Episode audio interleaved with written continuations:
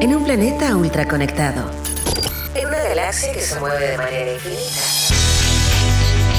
La creatividad es la inteligencia divirtiéndose. Porque nada se compara con una buena idea y sabemos que hay vida más allá de los emprendimientos. Junto a Leo Meyer y Caro Rossi, ajustamos nuestro cinturón gravitacional para entrar en la atmósfera de Innova Rock. Innova Rock. Innova Rock. Inspira, visibiliza y conecta. Innova Rockers del infinito y más allá. Me encuentro hoy día en este sábado matutino eh, liderando el programa Innova Rock, la nave Innova Rock, junto a mi compañero de siempre, Uri Martinich. ¿Qué tal, Caro? ¿Cómo está ahí? Bien, oye, eh, harta, energía, an- harta energía hoy día, ¿o no? Sí, pues porque no está esa, esa, esa presencia que siempre nos chupa Exacto, todo. ese peso. Ese peso. Ese peso. No vamos a decir su nombre. Esa, eso va a Saludos a Leo Meyer. omnipresente. Omnipresente. Esta mañana. Bueno, eh, hoy día tenemos un programa llenísimo de contenido. No solamente vamos a estar nosotros, sino que van a haber nuevos tripulantes de la nave Innova Rock. Partimos con la tercera versión de nuestra gran alianza junto al diario financiero, que es el Rock Lab Donde una vez al mes Alejandra Rivera, quien es la editora de innovación del diario financiero, nos acompaña y trae un invitado para hablar de temas de innovación, emprendimiento y ciencia y más. Y hoy día nos va a acompañar el ex gerente de innovación de la Corfo y actual socio de Yuken, Patricio Férez. Wow, va a estar muy bueno. Hoy además estrenamos una nueva sección mensual a bordo de esta nave Innova Rock y que va a ser liderada por el actual gerente de emprendimiento de Corfo, el Samurai, el Kawaii, el Gentai Tadachi Takaoka, quien traerá un startup invitado al mes para repasar aprendizajes, éxitos y su particular visión del desarrollo de este ecosistema emprendedor en Chile para el mundo. Y me cuentan por interno que ese emprendedor es el gran, gran empre- emprendedor, gran amigo David Azael, uno de los cofundadores de Our Daily. Efectivamente va a estar Davot aquí hoy. Y por si eso fuera poco, también vamos a conversar con el corresponsal de Innova Rock en el sur, Fabián Acuña, quien aborda la nave Innova Rock para dos objetivos. Primero, contarnos qué se viene para la cuarta versión de qué cosa, Caro.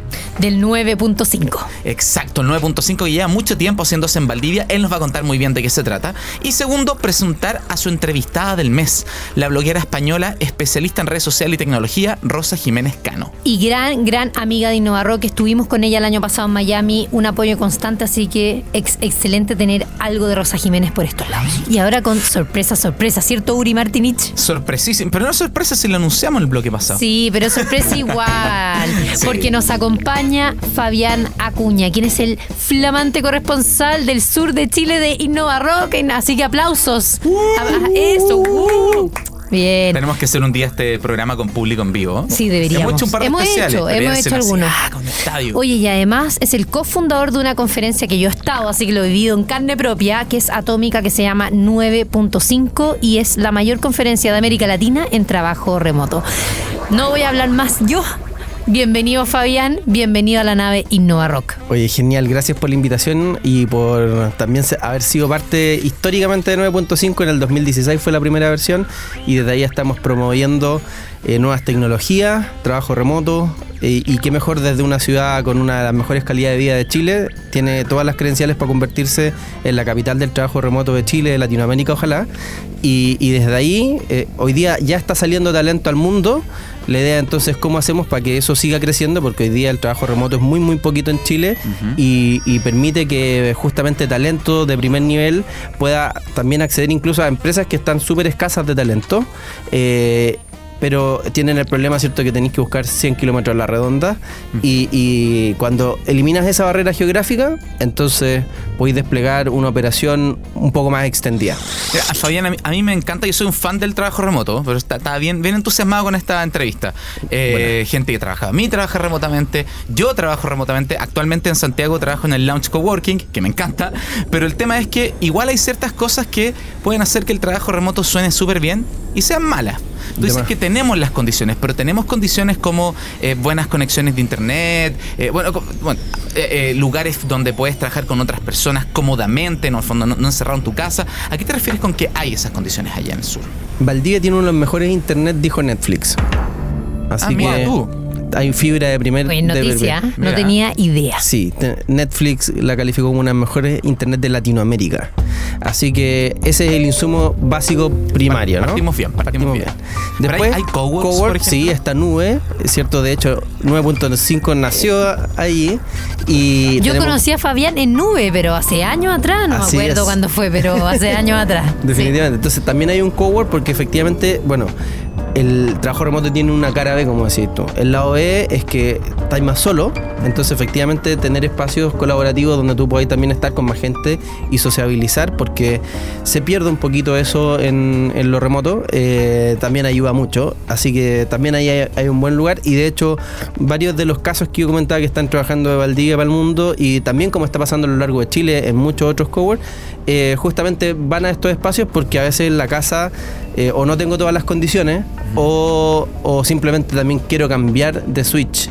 O seamos realistas, te levantáis a hacerte un café y pasaron dos horas. Ajá. Eso, eso, eso es más difícil que pase cuando hay gente al lado tuyo trabajando en la misma como en un cowork. Sí, sí, sí, como que te sube la vara, ¿no? Por lo menos a mí me pasa. Sí. Vol- volviendo a la conferencia 9.5, eh, entonces es un encuentro para quienes nunca han ido. ¿Cómo se explicaría? ¿Cómo Mm. se resume? Es, un, es una conferencia, es un evento, un encuentro, un seminario, tiene un formato bien, bien entretenido. Partimos el primer día, que es eh, este año, ahora a fin de mes de agosto, 29, ¿cierto? 29 de agosto partimos el primer día. Y es una fiesta de inauguración, hacemos una fiesta de inauguración, todo estado caro, rompemos el hielo ahí, los speakers se conocen, eh, las marcas también, eh, los que compran el ticket VIP también, y eso hace que se rompa el hielo y así todo llega mucho en mejor onda a los siguientes dos días donde ya parte todo el contenido de conferencia que es 30 y 31 de agosto entonces el viernes de la mañana partimos muy temprano la acreditación a las 8 de la mañana para empezar con, las, con los contenidos y tenemos cuatro keynotes durante dos días de conferencias y tenemos más de 50 speakers más de 50 contenidos que ocurren en tres salones paralelos y hasta cuatro salones en paralelo.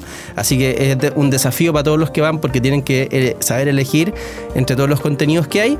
Eh, y algo bien interesante es que también tenemos una sección de rueda de negocios para que la gente haga deals, ojalá y nuevas oportunidades. Y otra más que es reclutamiento de talento. Gente que está buscando pega tiene opciones de eh, juntarse con otras empresas que están buscando talento para contratarla. E idealmente remoto, aunque también hay, hay sí, eh, puestos quizás un poco más tradicionales, pero que van avanzando para allá. Para todos ah. los que los que quieren conocer de 9.5, sitio web. 9.5.cl. eh, ahí En está toda la información. en Twitter. En Twitter, en Instagram, en LinkedIn. Vamos a tirarlo, tirarlo ahora por las redes sociales de Innova Rock. Y hablando de las redes sociales de Innova Rock, eres corresponsal de Innova Rock en el sur. Exacto. ¿Qué, qué ha sido para ti no poder caminar por la calle sin que te salten las mujeres y, y- y que la gente te pida autógrafos? ¿Qué, qué ha sido para ti la experiencia de ser corresponsal de Innova Rock? No, fa- fa- la fama hay que lidiar con ello, ¿no? Así que. No se te puede subir la cabeza como al Leo. No, no, no. Yo trato de mantenerme eh, lo más centrado posible.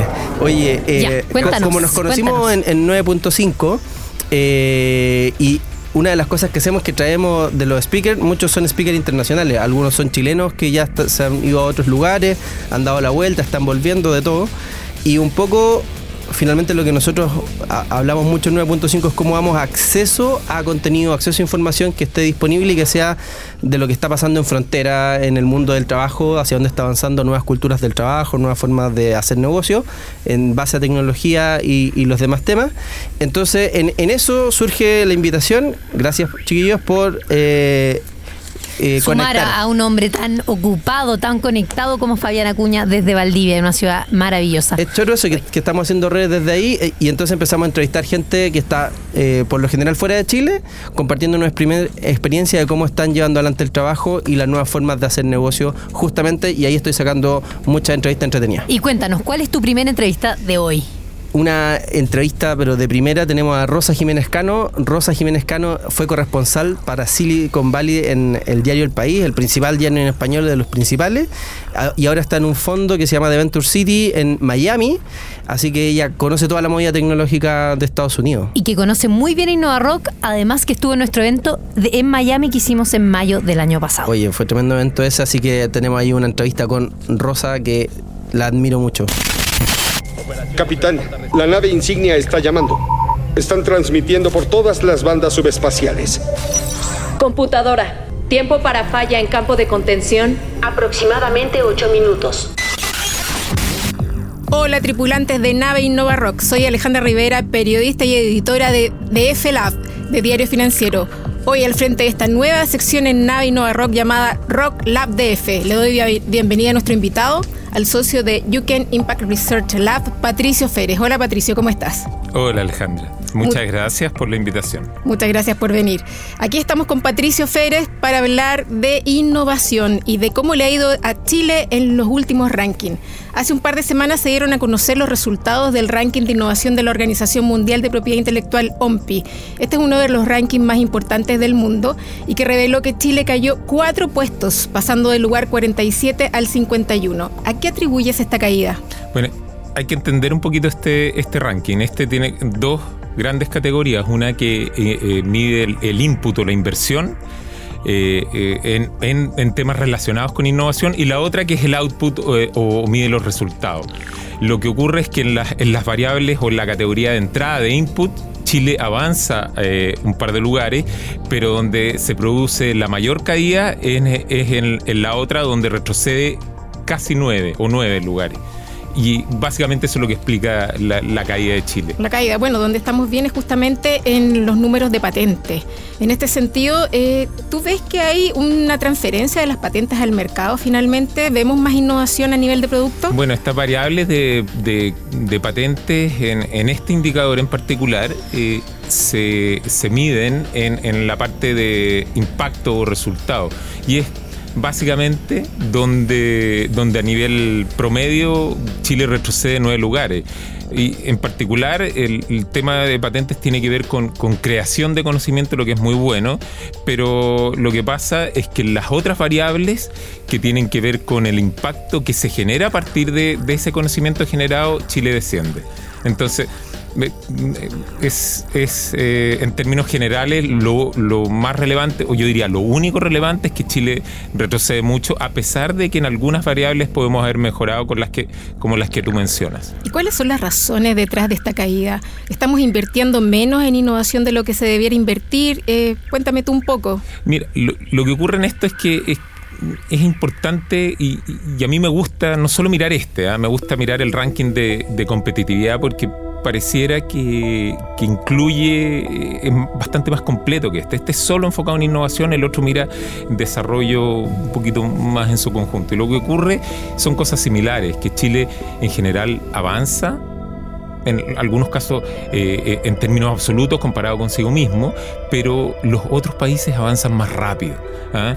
Y eso, eso, dependiendo de las variables que, que consideremos eh, es algo que, persiste en el tiempo. Y ahí hay que mirar varias cosas. ¿ah? Yo te diría que en las cosas donde no, más me gusta una dimensión de esto, un pilar que tiene que ver con capital humano, por ejemplo, donde, donde miremos, claro, Chile le va súper bien en, la cantidad, el porcentaje de de matrículas, por ejemplo, de educación terciaria universitaria. Pero cuando bajamos y miramos eh, la diversidad o cuántos estudiantes extranjeros están ahí, Chile se va al ranking número 100.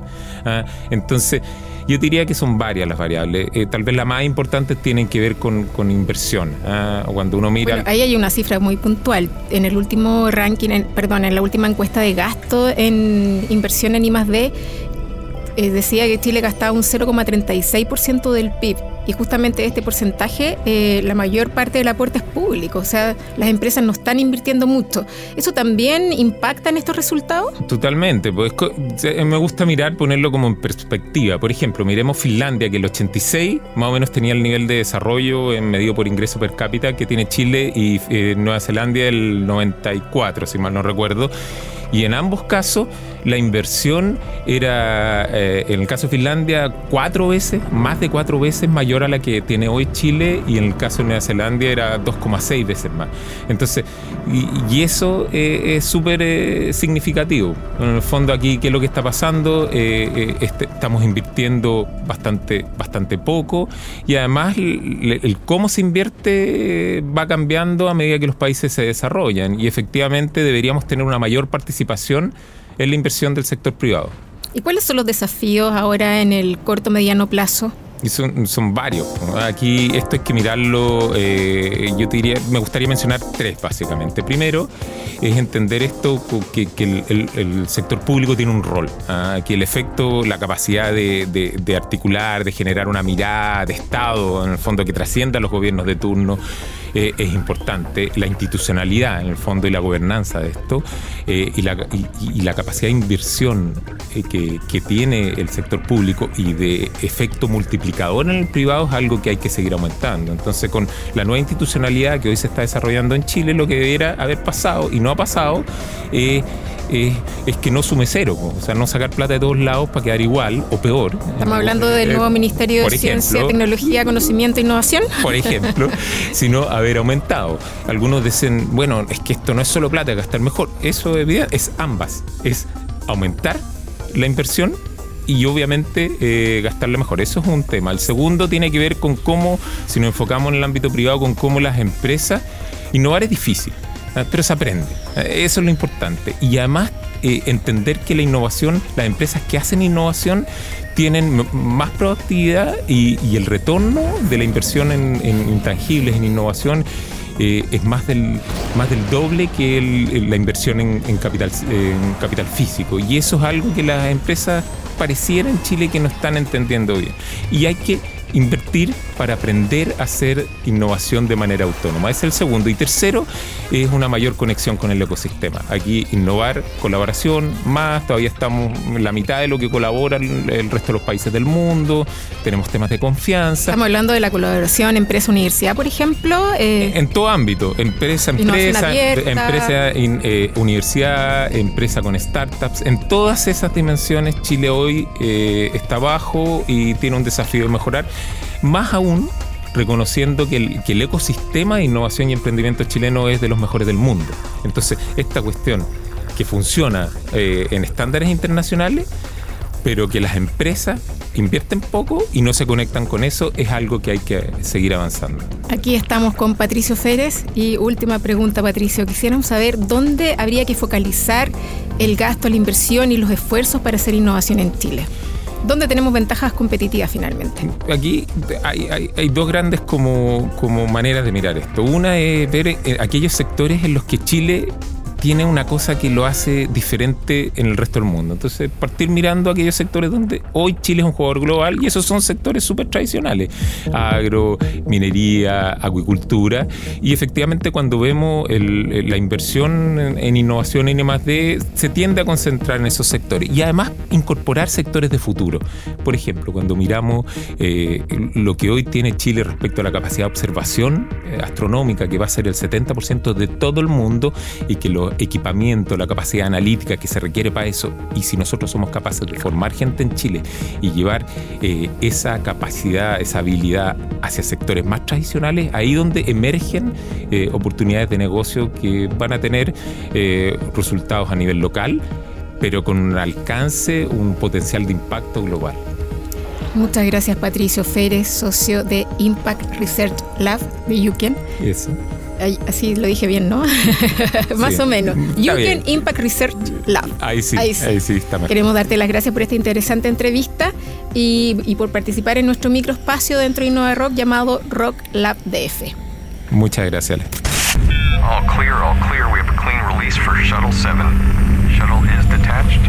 Repeat, shuttle is on its way on heading 9040. Innova Rocker, si ya estamos de regreso en la nave Innova Rock con también ahora nuevos invitados, a mí por lo menos, eh, dos, dos, reconocidos y conocidos del mundo de la innovación y emprendimiento, pero no voy a ser yo quien los presente, sino que va a ser Uri Martinich. Sí, porque tenemos nueva sección en esta nave Innova Rock que crece y crece de contenido y la verdad es que aún no bautizamos la cápsula, así que nos pueden tirar por Twitter, Instagram y Facebook sugerencias, pero esta nueva cápsula la trae el gerente de emprendimiento de Corfo, el samurái del emprendimiento, Tadashi Takaoka. Bienvenido, Tadashi, ¿cómo estáis? Bien, súper, emocionado, emocionado en la primera cápsula acá. Bienvenido, te sumas como conductor. Sí, ah, sí. No, no, es solamente entrevista, es conductor de Innova Rock. Así es, primera vez y estoy muy honrado y agradecido con Innova Rock en esta nueva sección. He estado pensando el nombre, Tadachi into the Spider-Verse, pero ya está, ya está usado ese nombre. Con Tadachi yo, aprendo, yo pienso y aprendo, pero es muy nerd. Pero sigo buscando, sigo buscando el, el nombre. Dos cosas buenas pasaron hoy. Viene Tadachi y no vino Leo. Pero Tadachi trae un gran invitado. ¿Quién te acompaña hoy día? No, hoy día un crack de crack. Una persona que yo admiro mucho y, y- y quería partir esta cápsula aquí, lanzar el- al estrellato este programa con don David Azael. Un gran conocido, un gran conocido aquí de los tiempos mozos del emprendimiento cuando no existía este ecosistema bullante que, que existe hoy. Cuando no se hablaba de unicornio. no y se hablaba de unicornio, y- exacto. Eso. Hablábamos de cómo hacer la primera venta. Ese era el tema. Bueno, David Azael, cofundador de Art Daily, eh, también conocido en su momento como plataforma de arquitectura, el medio conector que él me corrija, plataforma más importante de arquitectura, a mi opinión, del mundo.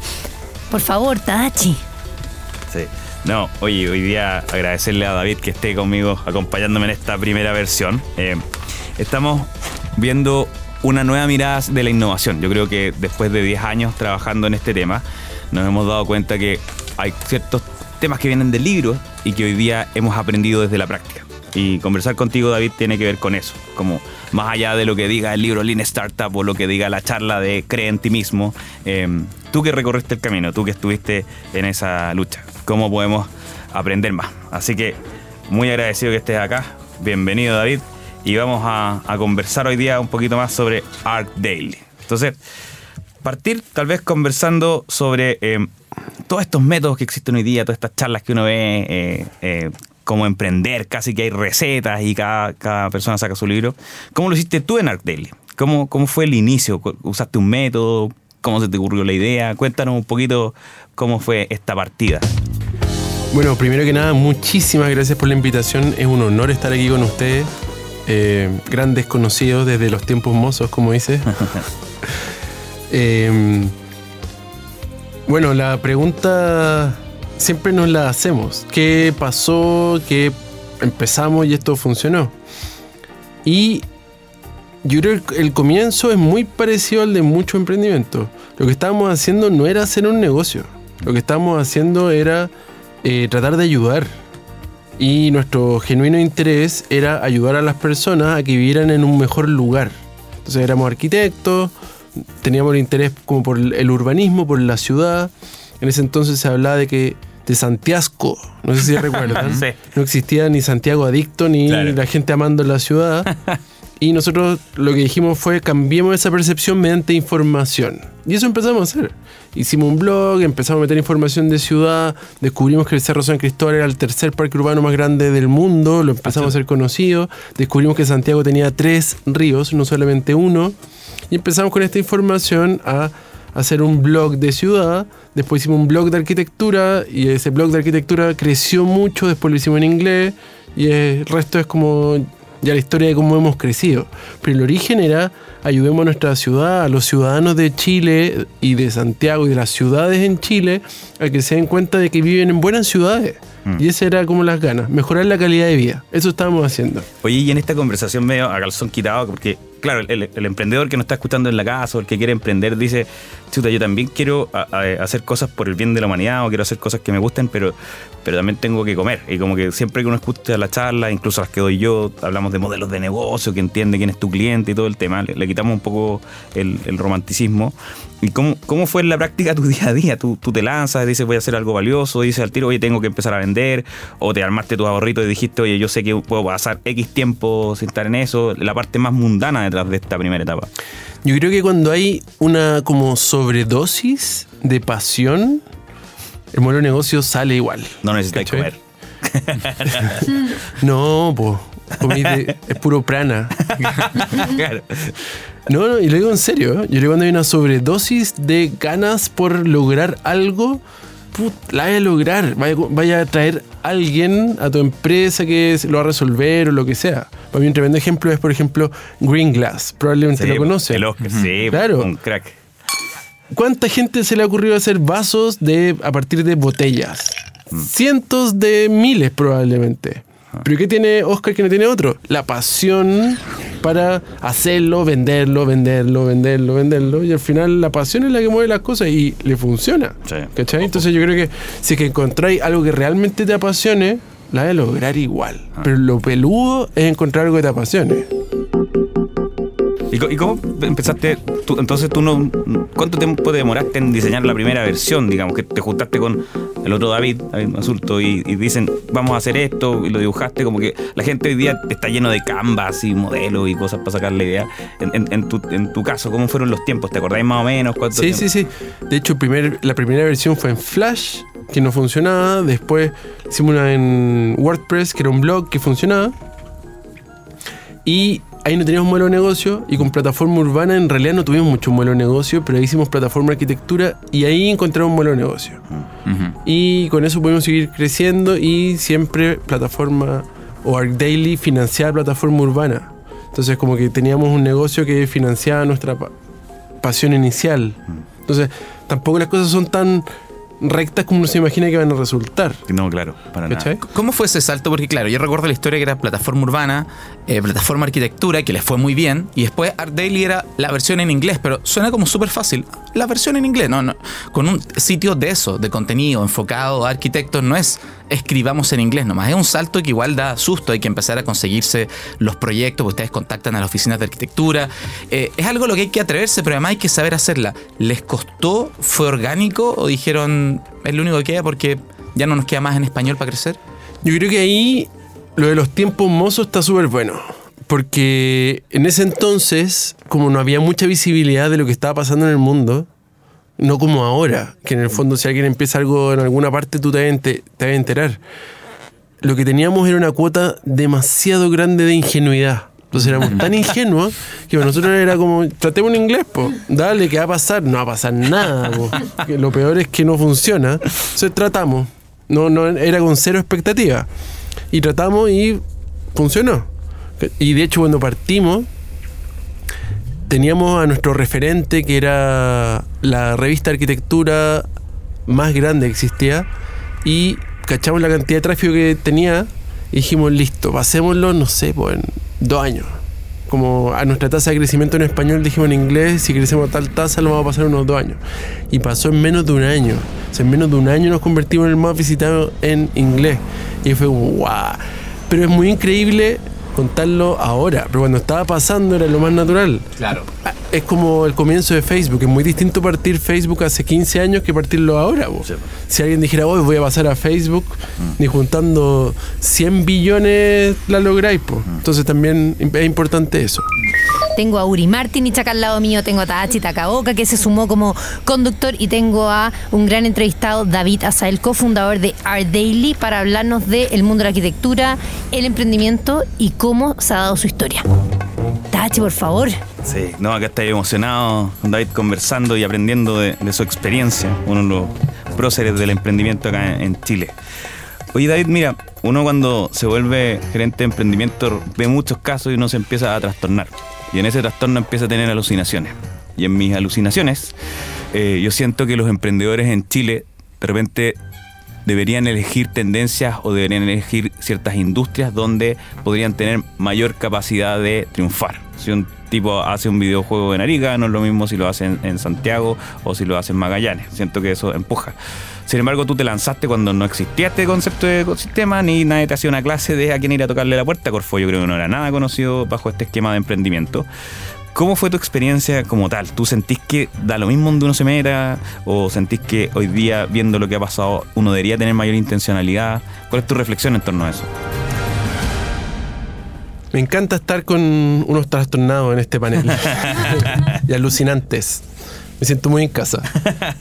Eh, lo que pasa es que depende mucho eh, del objetivo. po. Si el objetivo es que tengamos un país lleno de emprendedores tipo Israel, lo que más nos conviene es hacer un tremendo ecosistema donde todo estén ordenadito y los que están haciendo alguna industria estén juntos en este lugar, los que están haciendo otra juntos en este otro. Pero nuestro caso es un poco atípico. Entonces, yo creo que podemos ser como un buen ejemplo para los más atípicos, que finalmente también son los que tienen más riesgo y también les- quizás les puede ir mejor.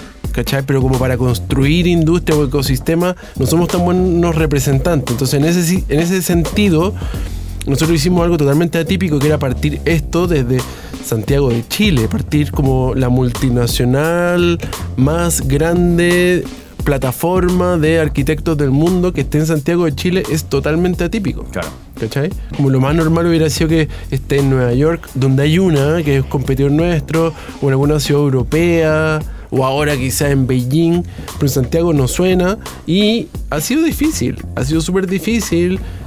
Estamos obligados a tener oficina en Nueva York, estamos obligados a tener oficina en Beijing y es difícil hacer esa operación. Pagamos los costos, quizás seríamos infinitamente más grandes si hubiéramos estado en otro lugar, pero también tiene que ver como con nuestro espíritu de libertad de hacer las cosas de esta forma. Como que es una opción consciente que tomamos. ¿En cuántos países está Arteile actualmente? ¿México? ¿China? Eh, con usuarios en 232 países, que son los que aparecen en Wikipedia, con operaciones comerciales. eh, o vendemos a, no sé, clientes tenemos de muchos, muchos, muchos países, pero vendemos remoto, venta por internet, eh, con oficina en Beijing, Nueva York, México, eh. Colombia. Tuvimos en Brasil, ya no, muy complicado. Perú, México, Santiago de Chile.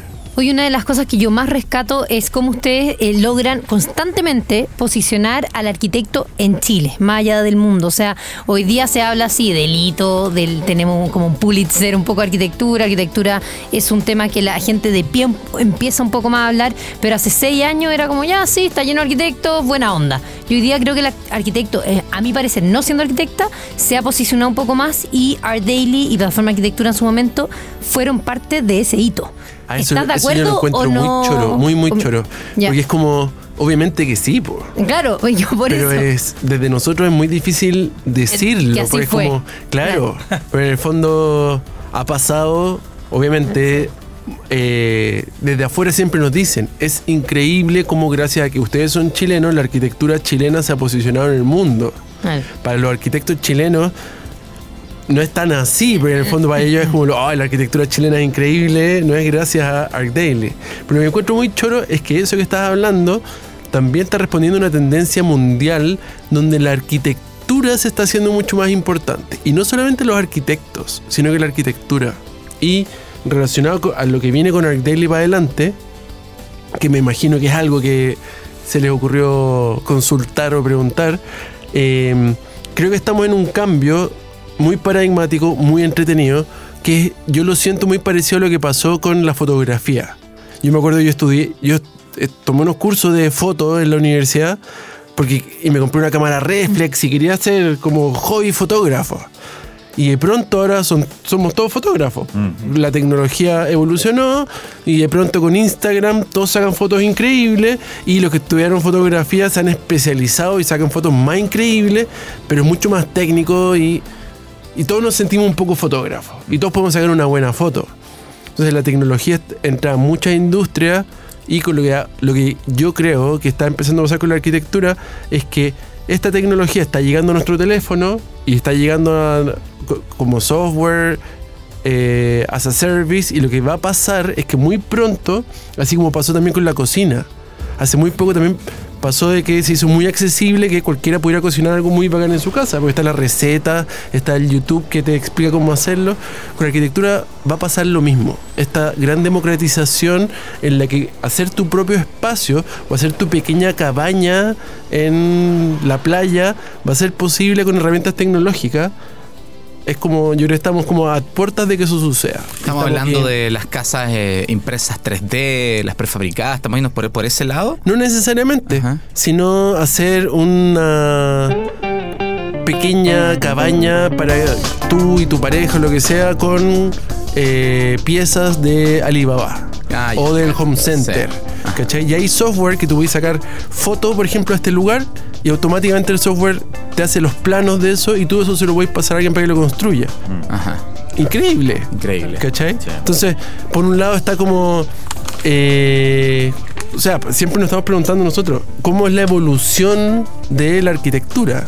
Y es la democratización. po. Obviamente los arquitectos son muy importantes, absolutamente. Los hospitales, los colegios y una casa de diseño la va a tener que hacer un arquitecto. Pero es increíble pensar de que Bueno, es el self-expression. Internet empieza a ayudarnos a que cada uno nos podamos expresar y es súper, súper normal pensar en cómo fue antes. Antes, en la época de cuando salimos de las cavernas, nadie andaba contratando a un arquitecto para hacerte tu casa. Tú te hacías tu casa, tú te hacías tu comida, tú salías a cazar, no contratabas a alguien que te fuera a hacer la agricultura. Estamos volviendo un poco a eso. La tecnología nos está devolviendo las herramientas para hacer nuestras propias cosas. Oye, David, y en eso que, que tú hablabas del pasado, digamos, y, y lo que hacíamos antes, como mensaje final, digamos, tú, ¿qué, qué hubieras hecho hoy si partieras de nuevo Arc Daily? En este ecosistema, en este mundo que existe hoy. ¿Cómo lo harías? ¿Qué harías distinto? O si no harías algo distinto. Si partiera Arc Daily hoy. Yo creo que si partiera Arc Daily hoy, en vez de partirlo como un blog, probablemente lo partiríamos en Instagram. O algo así, ocuparíamos las herramientas que están ahora, con la dificultad que eso implica. Claro. Pero para nosotros siempre fue como lo que estamos haciendo nosotros es una misión. Y no importa mucho la herramienta. Lo que decíamos, si se acaba internet, lo haríamos con palomas mensajeras quizás. o trataríamos como de llegar a los arquitectos de la forma que fuera. O a las personas que necesitan la arquitectura. Entonces, creo que la tecnología es un medio. Lo que importa es como el core de lo que uno está haciendo. El objetivo, la pasión. Y a eso me refiero. Cuando la pasión es tan grande, da lo mismo. Pero lo difícil es encontrar esa pasión. Para nosotros, nuestra pasión y la del cofundador David Basulto era la de ayudar personas. Los dos queríamos estudiar medicina antes y teníamos como sinceramente las ganas de ayudar personas. Entonces, era como cómo mejoramos la calidad de vida de las personas y eso hemos estado haciendo. Gran mensaje. David Asael, cofundador de Art Daily, Tadachi Takaoka, gerente de emprendimiento de Corfo y Uri Martinich. Nos vemos. Chao. La creatividad es la inteligencia divirtiéndose. En un planeta ultra conectado. En una galaxia que se mueve de manera infinita, nada se compara con una buena idea. Porque sabemos que hay vida más allá de los emprendimientos. Esto fue Innova Rock. Junto a Leo Meyer y Caro Rossi. El programa que inspira, visibiliza y conecta.